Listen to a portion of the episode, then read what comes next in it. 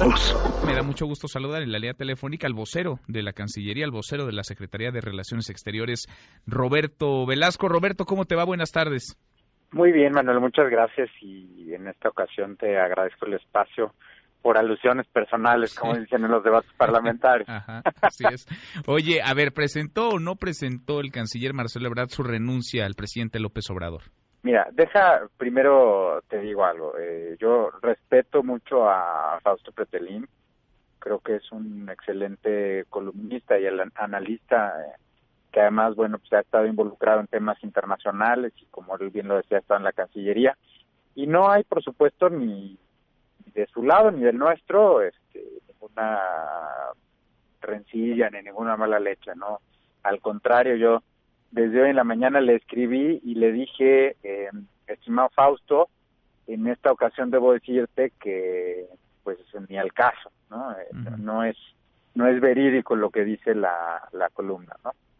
Y, y eso es lo que te respondería a, tu pregunta. Nada, no, hay, no, hay, no hubo una renuncia, no hubo una carta, no se la negó. No, no, no, hay una renuncia, ni hubo una renuncia del canciller, seguimos trabajando con todo y con, todo el compromiso y con toda la entrega por el presidente eh, López Obrador y por el gobierno y por supuesto eh, más que nada por el pueblo de México al que representamos en el exterior a través de todas nuestras embajadas y consulados. Ahí está. Queda entonces la posición clara, nítida de la Cancillería. No hubo una renuncia, mucho menos entonces el presidente negó aceptar la renuncia a Marcelo Ebrard. No hay sobre la mesa la idea escrita o verbal de Marcelo Ebrard de dejar la Cancillería.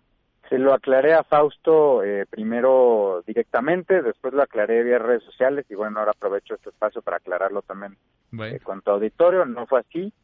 Eh, yo respeto, como decía, mucho a Fausto, pero creo que sus fuentes en esta ocasión no están en lo correcto. Y nosotros vamos a seguir trabajando todo el tiempo que el presidente López Obrador nos tenga esa confianza, vamos a seguir trabajando y por lo pronto así lo estamos haciendo.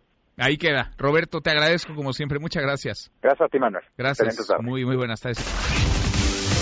Mesa para todos.